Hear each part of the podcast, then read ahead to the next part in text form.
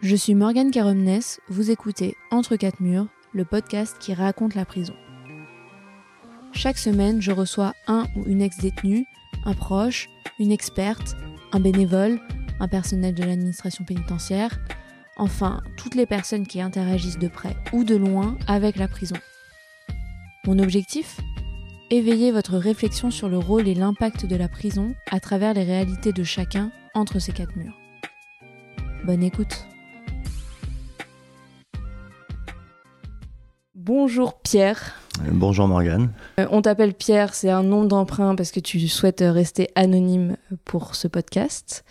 Bienvenue dans le podcast Entre quatre murs et surtout merci de me faire confiance car tu es le premier à être à ce micro. Euh, je te tutoie parce qu'on se connaît. Oui. Euh, donc pour les auditeurs et auditrices qui vont nous écouter, que je donne le contexte. On s'est rencontrés parce que, euh, comme je le dis dans la bande-annonce du podcast, je suis euh, la directrice d'une association qui s'appelle Wallbreaker, qui propose un parcours euh, de travail, formation, accompagnement socio-professionnel dans la maison d'arrêt d'Amiens, dont tu as bénéficié il y a quelques mois, et c'est dans ce cadre-là que je t'ai rencontré. Mais aujourd'hui, c'est toi la star. Ce n'est pas l'association Wallbreaker, donc le but c'est que je recueille euh, justement ton expérience, ton ressenti. Donc est-ce que tu peux te présenter donc avec ton nom d'emprunt, mais qu'on sache ton âge et euh, ta situation actuelle? Donc, euh, est-ce que tu travailles? Depuis combien de temps tu es libéré Est-ce que tu as encore des contraintes judiciaires? Voilà, que, les personnes aient un peu le contexte. Donc euh, bah, voilà, je me présente, je m'appelle euh, Pierre. Euh, donc j'étais incarcéré euh, à la maison d'arrêt d'Amiens euh, pour une tentative de cambriolage. Je viens d'avoir 46 ans et euh, donc bah, j'ai rencontré Morgane au sein de son association euh, Wallbreaker qui, qui m'a apporté. Donc euh, on se retrouve ici pour, pour ça. Quoi. Est-ce que tu peux me dire quel a été, à quel âge tu as été incarcéré pour la première fois? La toute première fois, j'avais 19 ans. D'accord. Donc euh, ça remonte, hein, c'était 97. où il n'y avait pas grand chose en détention, même au niveau du, des boulots et tout ça, c'était pas évident. Donc voilà, première fois 97. Et c'était, euh, tu as été incarcéré pour combien de temps? Euh, bah, c'était la première fois, c'était c'était assez court, c'était sur un laps de temps de, de deux mois. Donc c'était vraiment une toute petite peine. Est-ce que tu te souviens du premier jour où tu as été, où tu es arrivé en prison?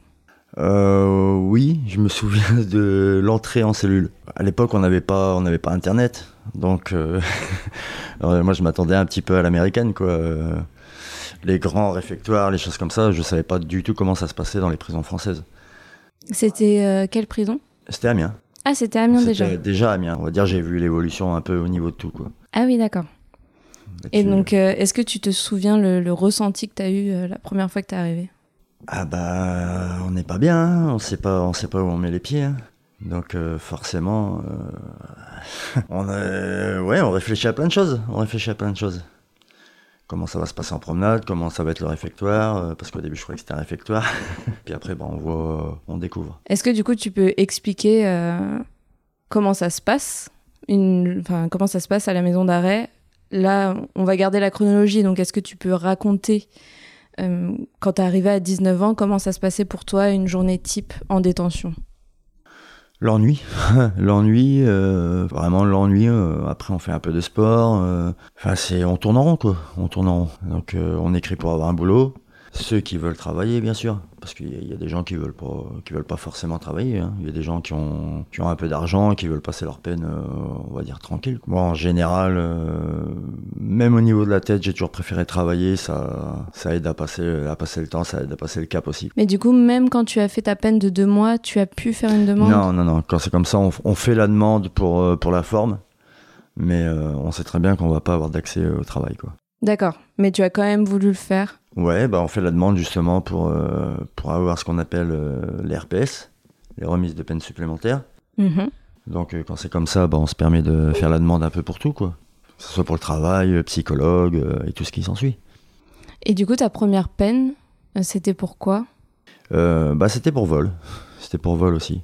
Toujours un peu, un peu la même chose, hélas. Parce que quand tu dis toujours, euh, tu as été incarcéré à peu près combien de fois J'ai été incarcéré 8 ou 9 fois. Si tu additionnes toutes tes peines, tu penses que ça représente combien de... Je pense que ça représente plein plein de ce que j'ai fait réellement. Je pense que ça représente une douzaine d'années au moins. D'accord. Et est-ce que tu arrives à déterminer ce qui fait que tu as récidivé? Ah, La récidive vient beaucoup, euh, on verra, ça vient beaucoup par rapport à la drogue, dans mon cas. D'accord. Puisque j'ai toujours été un peu dans la drogue, donc euh, on va dire qu'au début on vole quand on est jeune un peu pour, pour rigoler avec les copains, pour avoir un peu, un peu d'argent dans les poches, mais sans plus quoi. Et on va dire quand la drogue elle s'en mêle, après c'est autre chose quoi. On vole vraiment pour, euh, pour le besoin. Ok. Et quand tu dis que tu étais dans la drogue, est-ce que c'était le cas euh, depuis tes 19 ans? Oui. Oui. Et donc comment ça se passe quand tu arrives en prison pour gérer justement euh, si tu étais addict Comment tu fais pour gérer cette addiction en prison? Ah, il y a plein de, il y a plein de choses différentes. Alors, il y a la voie, euh, on va dire légale. Donc, euh, aller voir le médecin, d'avoir un traitement et puis se sevrer, par exemple. Quand on est sur la drogue forte, on va dire. Après, quand ça reste que la fume, on sait très bien qu'en détention, on arrive à trouver un peu de, un peu de cheat. Hein. Là-dessus, il n'y a aucun souci là-dessus. Et puis, euh, bah voilà, après, euh, il reste la voie quand on a un peu d'argent, qu'on veut pas se, se, soigner. Et ben, c'est toujours pareil, hein, on arrive toujours à trouver un peu ce qu'on veut.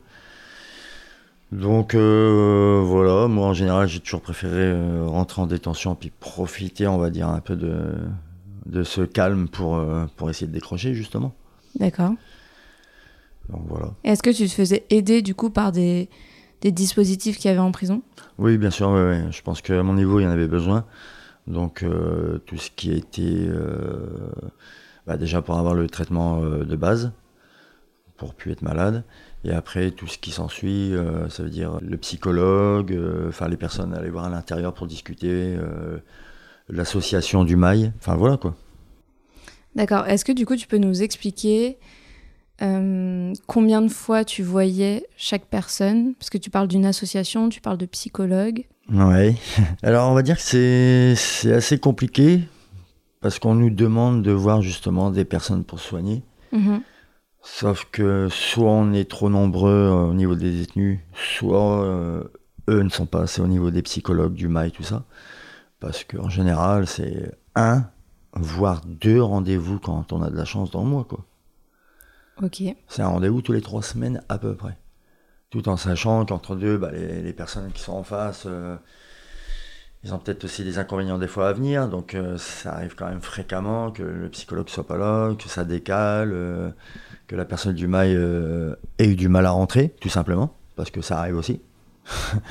Je pense que toi, tu as dû déjà en faire les, les frais avec toute l'équipe de, de, galérer à rentrer pendant plus d'une heure, deux heures parce qu'il y a une alarme, parce que parce que parce qu'il y a quelque chose qui se passe et puis bah tout est bloqué quoi.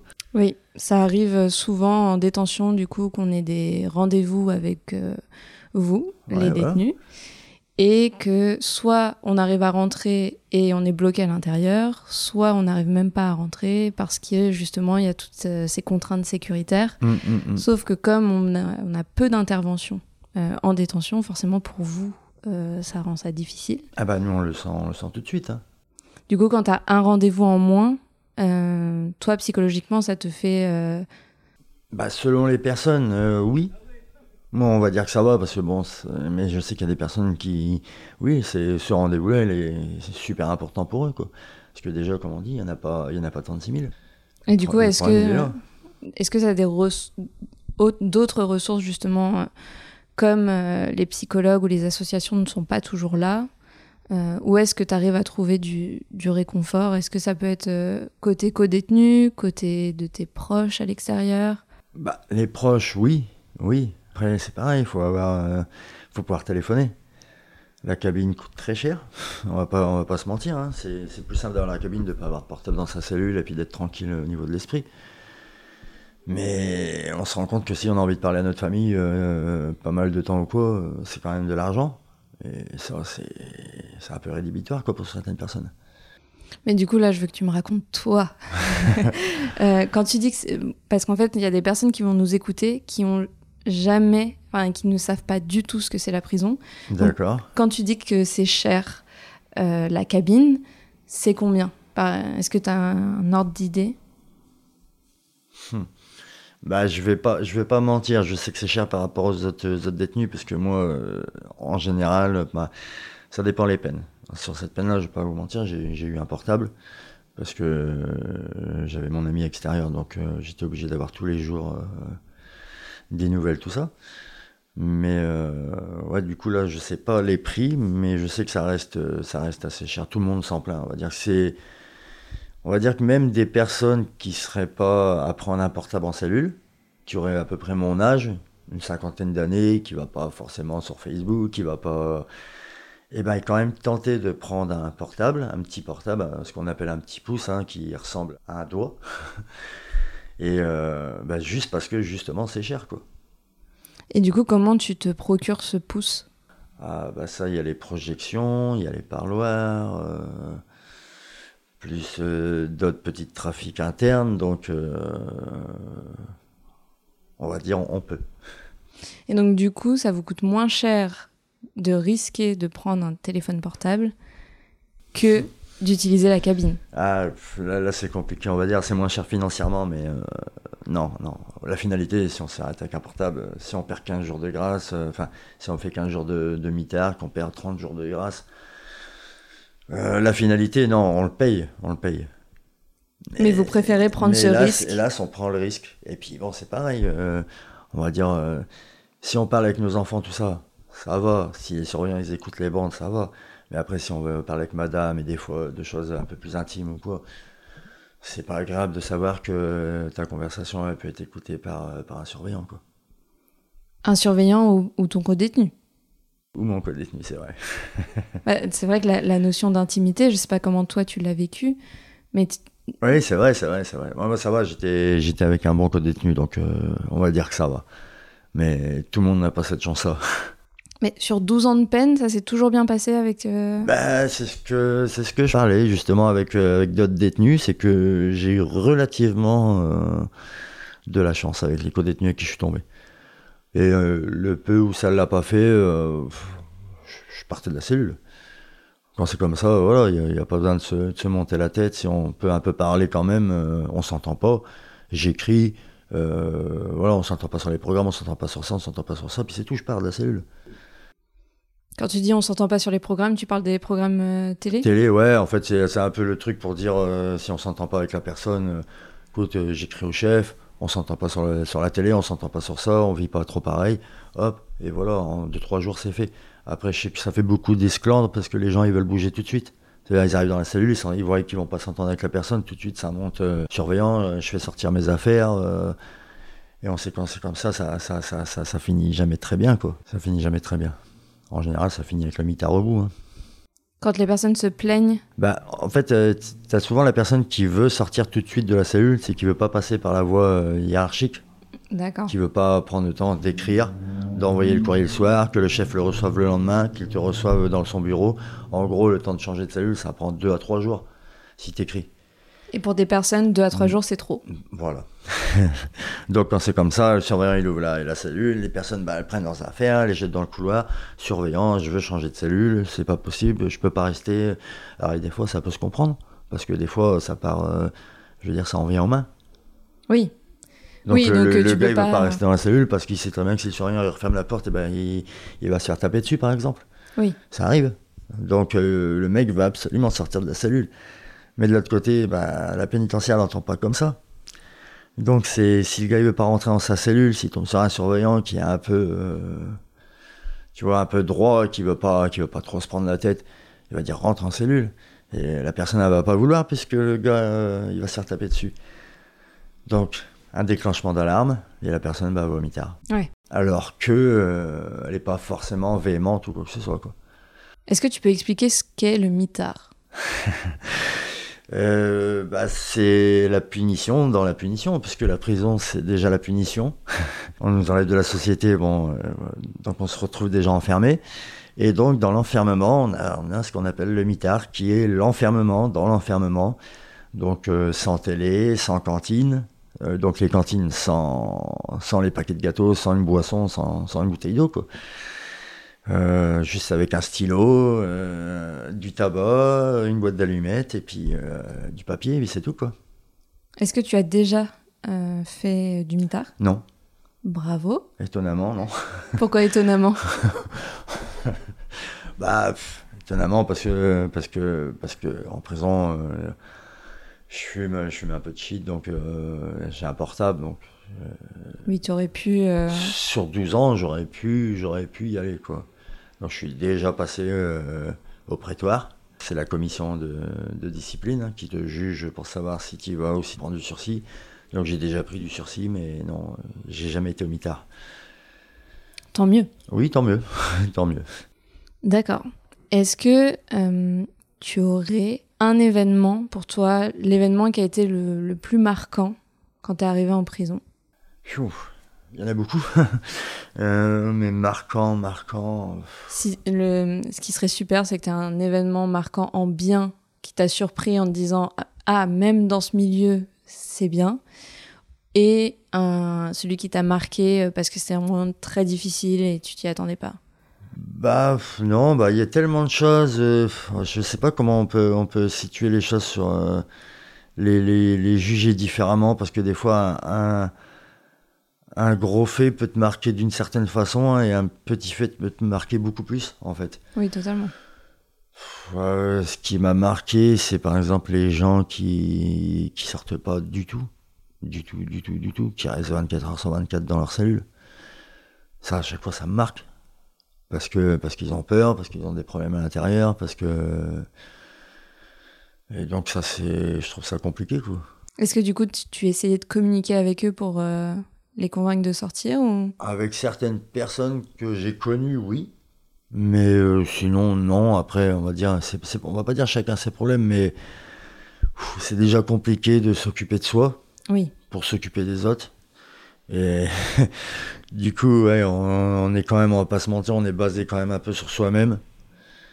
Et puis après, bah, on voit quoi. Et après, si je te dis une chose qui m'a marqué, je crois que tu, vas rigoler, c'est la toute première fois que je suis rentré en détention.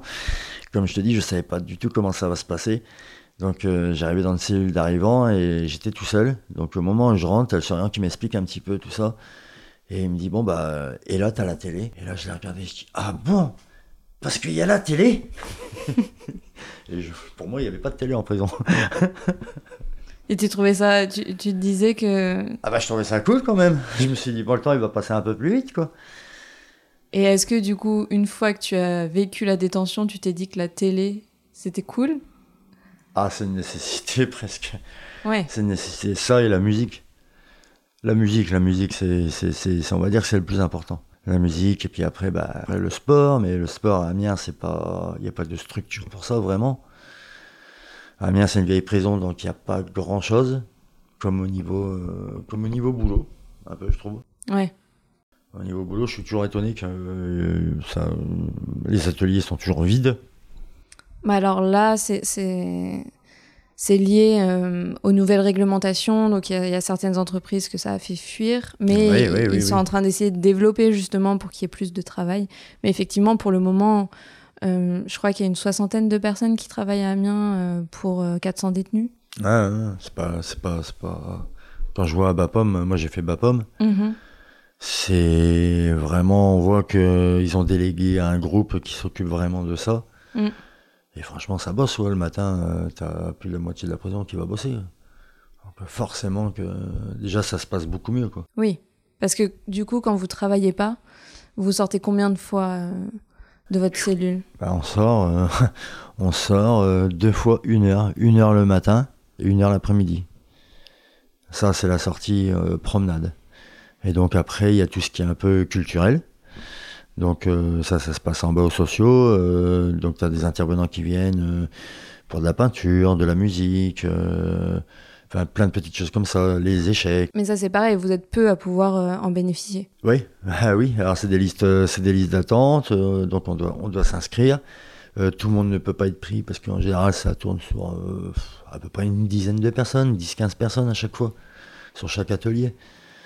Ce qui est pas énorme, c'est justement sur 400 personnes, quoi. Oui. Donc c'est toujours un peu, un peu compliqué. On est toujours dans l'attente de quelque chose, quoi. T'es en cellule, t'espères toujours bah, que tu vas pouvoir aller là, que tu vas aller là.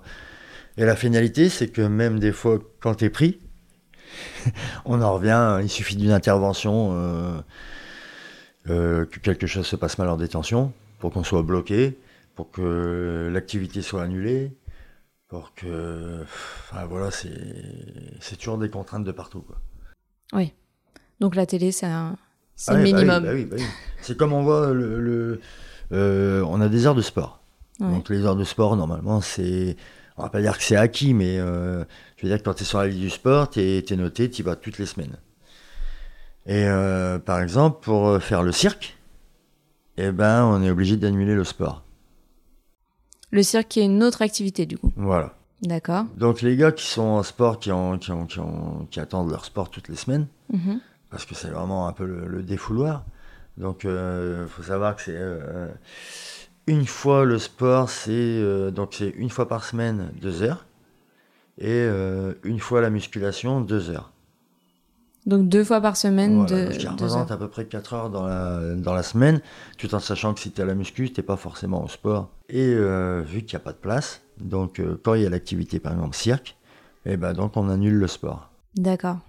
Donc euh, oui, la télé, la musique, ouais, ça, ça devient une nécessité. Quoi. Et encore, moi j'ai connu la prison, il n'y avait pas de plaque, il n'y avait pas la cafetière. Euh, Enfin, c'était c'était- un peu plus compliqué encore. Donc tu trouves que ça s'est amélioré depuis ta première incarcération? Au niveau, euh, oui, au niveau de, de ce qu'on peut avoir à l'intérieur, oui, ouais, ouais. Comme euh, la plaque chauffante, euh, c'était une nécessité, quoi. J'ai connu des années et des années sans plaque chauffante. Et est-ce que du coup il y a des choses selon toi qui se sont détériorées? Bah, bon, je pense que ça a toujours été un peu pareil. Ok. Donc il y a des petites améliorations, euh, disons matérielles, Ouais, ouais, ouais. mais que le fond est toujours euh, aussi compliqué. C'est toujours compliqué, ouais. Selon toi, a- qu'est-ce qui est le plus dur en, en détention? Bah, justement, le manque. euh, Bah, ce qui est le plus dur, bah, déjà, c'est le manque de la famille. Ça, c'est sûr. Ça, on va pas se. Parce que je trouve que, pareil, il n'y a, pas assez de- il y a pas assez de parloirs. T'avais combien de parloirs par exemple? Bah, pour les condamnés, c'est un parloir par semaine, 45 minutes. 45 minutes pour voir euh, ta famille, c'est vraiment, vraiment pas énorme. À l'inverse, euh, les gens qui sont pas condamnés, euh, on aura trois fois par semaine. D'accord. Ce qui est un petit peu injuste.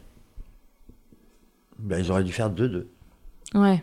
Deux fois par semaine pour les condamnés, deux fois par semaine pour les prévenus. Surtout que 45 minutes, peut-être qu'il y a des familles qui se disent que c'est trop peu et qui n'ont pas forcément le temps de se déplacer pour si peu. Oui, bon, on- quand c'est comme ça, on peut faire une demande de parloir prolongé, mais c'est pareil, c'est. À chaque fois, ça prend du temps, c'est compliqué, enfin, pour des, pour des choses qui devraient pas être. euh, qui devraient pas être compliquées, justement. Oui, parce que c'est vital pour vous. Ben, complètement, complètement. Et donc toi, t'arrivais à voir tes proches toutes les semaines? Oui, ça va, je voyais, euh, je voyais madame toutes les semaines. Ok. Donc tu avais ton pouce, donc tu pouvais l'appeler tous les jours, plus tu la voyais en parloir. Ouais. Donc c'est- c'était ce qu'il y avait de plus difficile, mais quand même, tu avais un, un soutien. Oui, oui, bien sûr. ouais. Ok. Est-ce que dans, dans, dans les peines que tu as eues, tu as bénéficié euh, d'aménagement de peine? Sur certaines de tes... Euh, Oui, oui, c'est déjà arrivé. Donc, euh, donc j'ai bénéficié d'une semi-liberté. Euh, donc à ce moment-là, j'étais, euh, j'étais, euh, je faisais une, un CAP à l'AFPA à Amiens. Ok. Donc euh, j'étais rentré par le biais de la prison, qui à l'époque faisait venir les gens de l'AFPA pour passer les tests et voir s'il y avait des formations appropriées. Donc ça avait suivi son cours et j'étais, j'avais été mis en semi-liberté donc pour faire cette formation-là.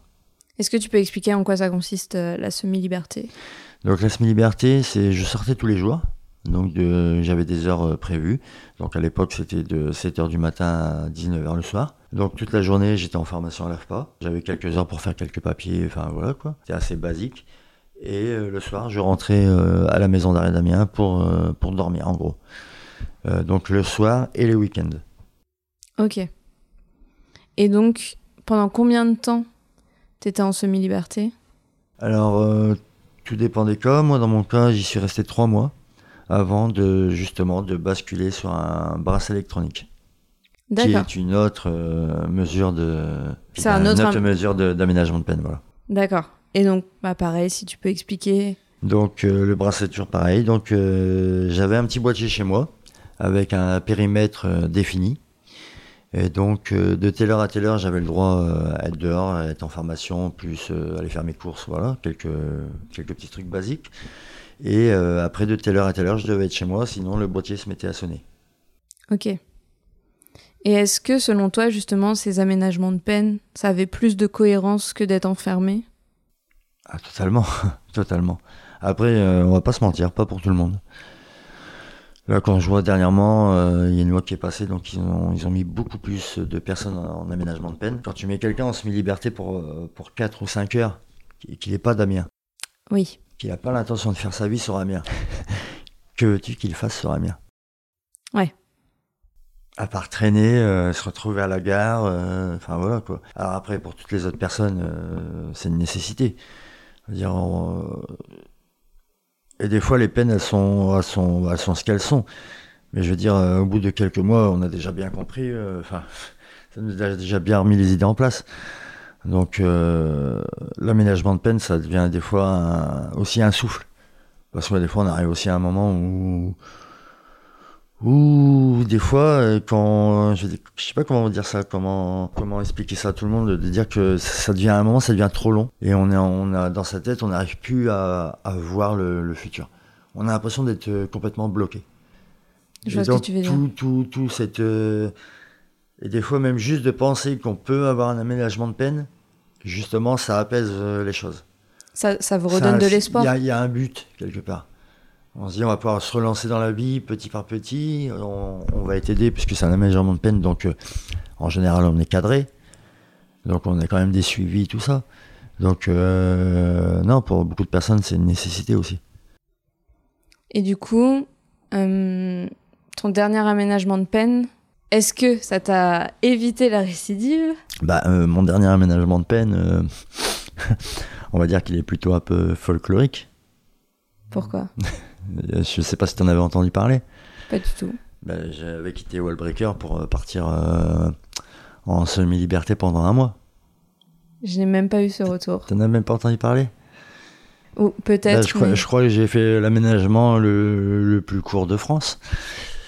Je suis sorti le vendredi euh, après-midi, donc tout s'est très bien passé. Je suis rentré, tout s'est très bien passé, j'entends en heure, euh, euh, enfin bien quoi. J'étais prendre ma douche le soir et j'avais mon pouce dans mon seau. Ah, Et donc euh, le surveillant euh, a voulu voir mon seau et donc il est tombé dessus. Et donc ils m'ont sucré l'aménagement de peine. si, je maintenant que tu me le dis, j'ai entendu parler. Bon, ça va parce qu'il me restait, euh, il me restait à peine trois semaines à, à faire, quoi. Mais voilà, une grosse connerie, quoi. Une grosse connerie. C'est parce que J'ai- même pas de mots pour te, pour te dire, euh, voilà, comment je suis con, quoi. et t'as manqué de. T'y pensais pas? Qu'est-ce qui s'est passé? Ouais, à un moment de, euh, à un moment de. Tu t'es relâché, Ouais, t'étais voilà. en confiance et Pour moi, yes, c'était la, la douche du soir. J'allais rentrer en cellule, euh, ils allaient fermer les écrous et tranquille, quoi. Ben non, il y a des surveillants comme ça qui sont, qui sont à l'affût, hein, toujours. Alors sinon, mon avant, euh, mon avant dernier aménagement de peine, c'était très bien passé. Mais du coup, c'était celui dont tu parles avec l'AFPA? Oui, Et donc, tu as quand même récidivé après? oui. Mais tu penses que c'est lié euh, à ton addiction? Ah, c'était complètement lié à mon addiction. D'accord. Et donc, qu'est-ce qui, selon toi, qu'est-ce qu'il faudrait en plus pour éviter que tu récidives?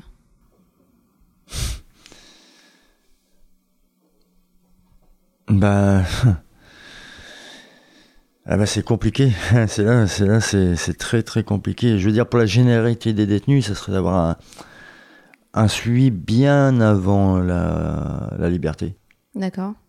Ça, c'est clair, parce que la plupart des détenus sont relâchés euh, du jour un peu du jour au lendemain, sans, sans vraiment de. Alors, on a le fameux suivi euh, SPIP, Mais pas pour tout le monde. une, une fois tous les mois, déjà pas pour tout le monde, et une fois tous les mois, c'est même pas un rendez-vous qui sert vraiment à quelque chose, puisque c'est- c'est plus pour te fliquer qu'autre chose. c'est même pas vraiment pour t'aider. Non, vraiment un suivi, suivi qui, qui commencerait avant, avant la sortie et qui, qui- perdurerait après, mais un suivi, un suivi plus suivi.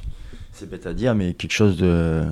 Alors après, c'est sûr, on peut pas mettre euh, un éducateur derrière chaque détenu, mais pour pas mal de détenus, ça serait quand même une nécessité, quoi. Ok. Et donc justement, là par exemple avec Wallbreaker, on a une conseillère d'insertion qui vous pouvez continuer à aller voir euh, à la sortie. Ouais, ça c'est pas mal. Mais je sais que t'es pas allé la voir. Est-ce que tu sais pourquoi t'es pas allé la voir? Bah parce que moi j'étais dans mes dans mes projets, dans mes je suis toujours euh, voilà, je suis je bosse pas là en ce moment mais je sais que ça va pas durer. Tu vois, normalement là je dois partir D'accord. et même par ici euh, enfin bosser voilà. Pour moi je sais que c'est pas trop un souci. Donc là, tu, tu, tu te sens plus en confiance pour aller travailler, tu as déjà des pistes, donc tu sens moins le besoin d'être suivi, et donc ta dernière peine restera la dernière. Inch'Allah. non, non, non, non, franchement oui. Parce que du coup, comme c'est l'addiction le problème, est-ce que tu es encore suivi aujourd'hui? Et je suis suivi par le mail. Et ça, c'est grâce euh, à la justice que tu continues à avoir ce suivi ou c'est de ton fait? Euh, non, en l'occurrence, euh, c'est par rapport à la justice, mais euh, j'y étais de, de mon fait avant. D'accord, ok, Donc en fait, je l'ai eu en obligation, mais je faisais déjà le suivi. d'accord. Et donc c'est ça aussi qui, qui, qui te fait dire que ça va aller Bah, mieux euh, Je l'espère, je l'espère. Après, je sais que c'est toujours un combat qui va durer, euh, je suis sûr, toute ma vie, donc... euh, Oui, bah, c'est très compliqué, on, on le sait, mais déjà, si tu as la volonté, hum, hum, hum. c'est un bon début, bien qu'on sait que la volonté ne suffit pas, c'est, une maladie, l'addiction. Mais si tu es suivi par des professionnels, c'est, Il faut, il faut, ce, c'est ce qui va t'aider. Parce que du coup, quand tu, tu étais, euh, tu as été incarcéré plusieurs fois, Hum, oui. est-ce que c'était à intervalles réguliers ou tu as vraiment eu des périodes où tu étais longtemps dehors et tu rechutais euh, Ben, j'ai eu une période ouais, où je suis pas... Enfin, en général, non. on va dire que je viens à des rythmes assez réguliers, quoi. Et euh, la période la plus longue où je suis pas, je suis pas revenu, c'était 5 ans. Et c'était justement parce que j'étais pas dans la consommation. D'accord. Donc, euh, consommation va avec prison, dans mon cas. Un autre élément qui... qui... Est-ce que tu as senti le regard qui, qui a changé sur toi, que ce soit des proches ou des inconnus ou quand tu cherches un emploi, après ta première incarcération? Ouais, quand même pas. En fait, je je sais pas si on peut dire ça parce que bon, mes proches, euh, non, là-dessus, je- ça va. Euh, bah, les gens qui me connaissent pas, euh, limite, voilà quoi, Ça n'a pas d'importance ça n'a pas trop d'importance. Après, ce qui devient compliqué aujourd'hui, c'est plus pour l'emploi au niveau de d'internet. Je veux dire, l'employé, l'employeur qui veut savoir quelque chose, il tape ton nom, ton prénom, il voit tout de suite si tu as des articles de journaux. Si... Ça, par contre, euh, je sais que ça, ça, ça joue, ça. Parce que du coup, il y a des articles sur toi Ouais, sur Internet ouais. D'accord. Et donc, tu, tu- on te le dit ou tu l'as déduit? Bah.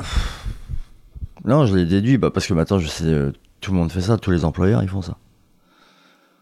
Donc, euh, ça m'est arrivé de postuler pour des places où je savais que je faisais largement l'affaire, je savais que j'étais le plus proche, enfin voilà, et, et j'étais pas retenu, quoi. Ouais.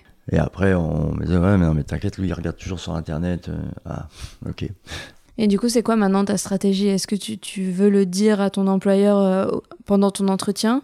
Ou tu préfères ne rien dire pour éviter euh, Non. si s'il cherche pas, tant mieux? Je continue à rien dire, et puis, on va dire, les, les boulots pour lesquels pour lesquels, euh, je postule en ce moment, c'est plus des, des boulots où, justement, ils regardent pas trop ça, quoi. D'accord. Moi, je suis un gars de la campagne, donc en ce moment, il fait beau, je postule pour tout ce qui est euh, un peu dans les champs, dehors, saisonnier et tout ça. D'accord. Donc tu t'orientes vers des métiers où, où ils posent pas de questions. Ouais. Est-ce que la prison, ça a changé ta perspective sur la vie? Bah, je sais pas si ça a changé quelque chose, parce que moi, j'y étais jeune, donc... euh, Oui, t'as as grandi avec la prison. Ouais, voilà, j'ai toujours grandi avec la prison. C'est ça qui est. Moi, hélas, si je vais en prison, c'est même pas. Moi, ça me touche même plus. Ah oui. Ah non, non, je te, je te le dis honnêtement, ça me touche même plus, ça me fait chier pour, euh, pour les gens qui sont autour de moi. Pour ma famille, pour, euh, pour en l'occurrence, là, pour ma copine, pour mes parents. Mais moi, euh, Tu ressens rien quand tu arrives en prison? Non. Au bout de combien de peines tu ressentais plus rien? La quatrième, troisième, quatrième. Quand on sort et on dit plus, euh, oh, je reviendrai plus. Parce que du coup, au début, tu te disais que tu reviendrais pas? Au début, je crois qu'il n'y a pas un détenu qui est pas sorti en disant, euh, tu reviens, tu me reverras plus jamais. Hein. Je reviendrai plus en prison. Puis un an après, t'es re, t'es re là, et encore ainsi de suite, et ainsi de suite, et ainsi de suite. Au bout de la deuxième fois, tu le dis encore, troisième fois, tu. non, tu, tu le dis à demi-mot, et puis après, tu le dis plus. Il y a des gens comme ça, et là, j'en fais partie. Je suis un multi-multi-récidiviste. Et ouais, je te dis, tu joues tout par rapport lié à la drogue, quoi. Oui. Donc là, là, ça va. Donc euh, normalement, il ne devrait pas y avoir de prison derrière. Donc toi, t'as grandi avec la prison, ça te fait plus rien. Mais est-ce que du coup, les premières fois où t'es arrivé, t'avais peur de la prison? Pas peur. euh, J'attendais de découvrir, de voir comment ça allait se passer. Alors, euh, je veux pas dire peur, mais toujours de la méfiance, parce que euh, ça reste quand même la prison. Hein, c'est, je le dis comme ça, c'est un peu une micro-société de vilains. Donc, il n'y a pas grand monde à qui, on a envie de tourner le dos. Après, je dis pas, il y, a- des bonnes personnes, hein, mais c'est vrai que euh, c'est dur de découvrir des personnes dans, ce milieu-là, quoi. En général, on, se referme, on se ferme sur nous-mêmes et puis euh, on se méfie de tout, quoi. Alors, de la peur, euh, non, on se méfie. C'est sûr qu'on n'a pas envie de, de prendre un coup de lame, de, te- de, se faire, de se faire piétiner dans les douches, en promenade, quoi. Donc, euh, on essaye d'éviter les problèmes. Et ça, c'est est-ce que c'est comme le mitard, t'as réussi à éviter les problèmes et de- Ah, il y, a y toujours des problèmes, mais euh, non, j'ai évité les gros problèmes. J'ai toujours payé ce que je prenais, j'ai jamais fait de, de trucs bizarres, donc euh, moi je m'estime. euh, non, je m'estime. non, je m'estime ça va, pas chanceux, parce que je sais très bien que. Voilà, des fois c'est un peu chanceux, parce que des fois n'a rien, même en étant bien, en étant, en étant réglo, en étant droit. euh, pff, en prison, il y a toujours des gens, des fois, pour vous faire des problèmes, euh, ça part d'un rien. Pour ma part, ça a été. Après, j'ai vu des choses. euh, pff, des choses euh, oh, que on peut même pas parler. Donc ça, c'est pareil, c'est le genre d'éléments qui ont pu te marquer? Ouais, ouais, aussi, ça, ouais, il y a des choses comme ça ouais, où ça m'a marqué, ouais. En fait, t'es es presque plus touché par ce que tu voyais des autres que par ce que tu pouvais ressentir toi. Ouais, un peu, bah après, quand, tant que ça vous arrive pas, euh, enfin, je suis là, mais je veux dire, on m'a.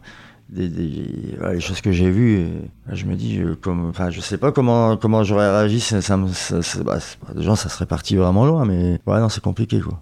On sait pas la réaction qu'on a devant, devant les choses. On peut toujours dire, euh, on va, je vais faire ça, ça, ça, ça, mais, mais la finalité, il faut voir devant, quoi. Oui.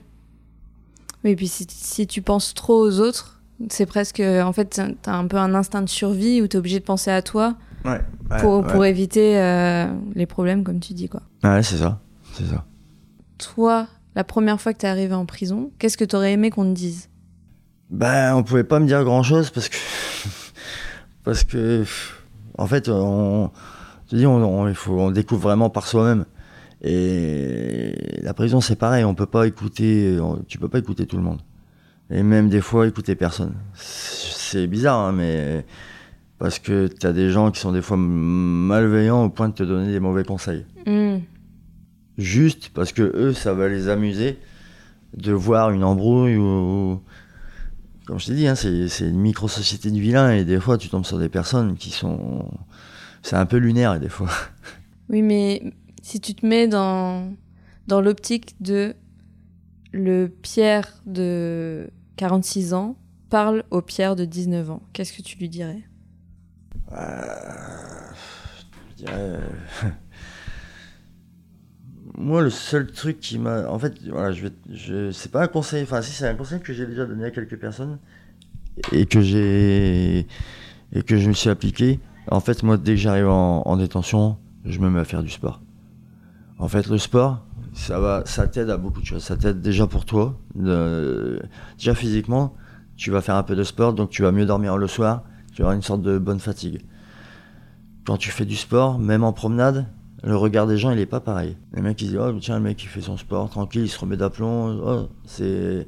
Et, réellement, réellement, euh, les gens te regardent pas pareil. Et pareil, le sport, bah, ça va te faire aller à la salle de sport. Donc tu vas tomber sur des gars qui vont, qui vont faire du sport, qui vont discuter avec toi, tu vas faire des rencontres. Toujours pareil. En général, quand tu es droit, les mecs ils voient que tu viens à la salle, ça discute bien. Donc tu fais des, on va dire des bonnes, euh, des bonnes Rencontres. accroches, des bonnes rencontres. Si le gars, euh, il, te voit, il te voit dans le couloir, il voit que tu galères, t'as pas ça au quoi, t'es au sport avec lui, il va dire, ah bah tiens, ah, tu veux un paquet de pâtes? Bah tiens, viens chercher un paquet de pâtes à la cellule. Alors qu'il te l'aurait peut-être pas dit parce que, euh, limite, il te connaît de nulle part, tu vois. Hmm. Et non, et puis ça te fait sortir de ta cellule, ça, euh, dans, dans la tête, ça, ça t'aide à être bien. Moi, c'est le seul conseil que j'ai à donner. c'est. Bah, c'est déjà un C'est de super rester conseil. droit, de ne pas faire n'importe quoi, et puis euh, de, de se mettre dans le sport. Ok, bah merci du coup pour, pour ce conseil. Euh, et je voulais aussi te poser la question de pourquoi tu as accepté de faire ce podcast? Parce que la personne qui me l'a demandé, je pouvais pas lui dire non. C'est très gentil. J'espère que ça t'apporte quand même et que tu es content de partager ton expérience. Ouais, bien sûr. Bah non, mais ah, puis je voulais découvrir aussi. euh, J'avais jamais fait euh, cette expérience, donc euh, je voulais découvrir aussi. Donc voilà, non, c'est sympa. C'était aussi la curiosité. Ouais, ouais, voilà. Et bah super. Merci beaucoup Pierre euh, de nous avoir partagé ton expérience. Bah, c'est moi qui te remercie. Et puis bah j'espère que donc tu es sur la, la bonne voie, que ce soit côté sport, travail, et que tu es loin euh, de ce qui te renvoie en prison à chaque fois. Inch'Allah, comme tu as dit tout à l'heure. Inch'Allah, ça va aller. Merci à Pierre d'avoir inauguré le micro de ce podcast en livrant son témoignage. Malheureusement, au moment où j'enregistre cette conclusion, Pierre a été incarcéré de nouveau. Comme il l'indique dans l'épisode, c'est un combat de toute une vie. Dans ce podcast, vous entendrez une multitude de parcours, des longues peines, des multirécidivistes de petites peines, des personnes qui ont quitté l'indélinquance. Surtout, n'hésitez pas à nous suggérer des personnes que vous aimeriez entendre à ce micro. Merci aux auditeurs et auditrices de nous avoir écoutés jusqu'ici. Si vous voulez nous aider à faire grandir Entre quatre murs, abonnez-vous sur votre plateforme d'écoute actuelle pour ne louper aucun épisode. Vous pouvez également nous suivre sur Instagram sur le compte entre4murs.podcast pour nous laisser des commentaires, suivre notre actualité ou nous suggérer des invités. À la semaine prochaine pour un nouvel épisode.